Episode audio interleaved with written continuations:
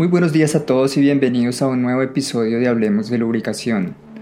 Mi nombre es André Flores y en esta ocasión voy a adentrarme en la clasificación API para los aceites base. A principios de los años 90 se volvió una prioridad para la industria automotriz y para la industria del aceite clasificar los aceites base.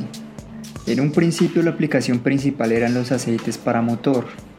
Tradicionalmente se utilizaban aceites de tipo parafínico de ahí que las primeras clasificaciones fueran entre aceites minerales de tipo parafínico y nafténico que se diferenciaban de acuerdo al índice de viscosidad. Lo que ocurrió fue que la tecnología para refinar el aceite parafínico cambió y de ahí que la calidad, es decir, las propiedades físicas y químicas del aceite base, dependían del procedimiento de refinación. Para purificar el aceite base se venía usando anteriormente el proceso de extracción con solventes. Lo que hace este proceso es eliminar o separar los productos con estructuras de anillo o con componentes aromáticos.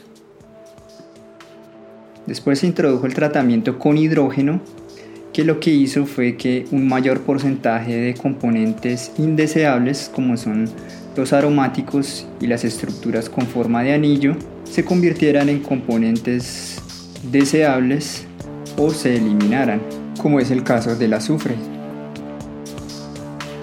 Una versión más severa de este tratamiento es el hidrocraqueo, donde se utiliza nuevamente el hidrógeno pero esta vez a temperaturas elevadas y a altas presiones, logrando de esta forma una mayor purificación del aceite base. Esta evolución en la tecnología de refinación llevó a los formuladores de aceites para motor a preguntarse si podrían adquirir aceites base de diferentes refinerías y si sus aceites para motor tendrían el mismo rendimiento, ya que un aceite parafínico no era más simplemente un aceite parafínico. Una primera propuesta fue clasificar los aceites base de acuerdo a la tecnología de refinación, sin embargo, debido a los constantes avances en este campo, las refinerías se opusieron a esta propuesta. Entonces se acordó clasificar los aceites base de acuerdo a sus propiedades, y esta es la clasificación que conocemos hoy de acuerdo al porcentaje de componentes saturados, porcentaje de azufre e índice de viscosidad.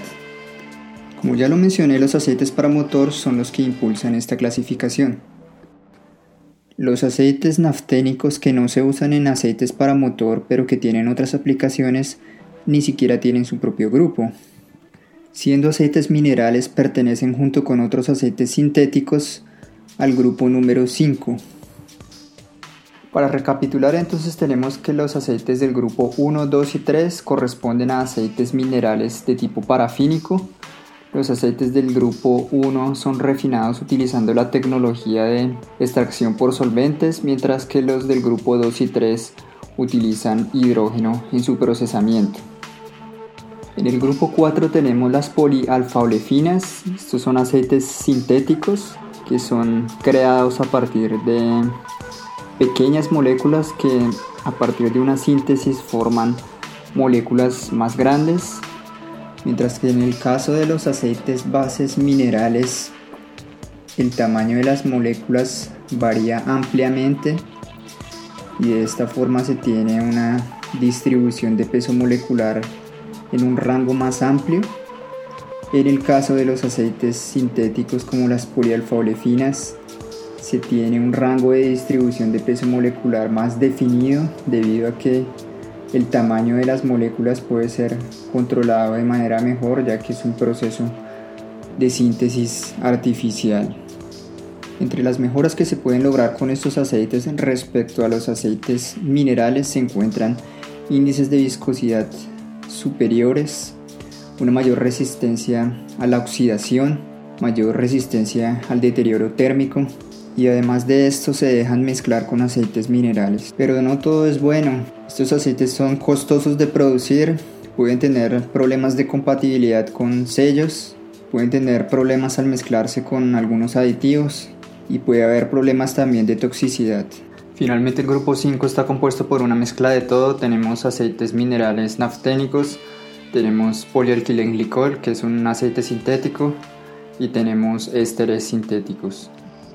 Así llego al final de este episodio, espero que haya sido de su agrado y hasta la próxima.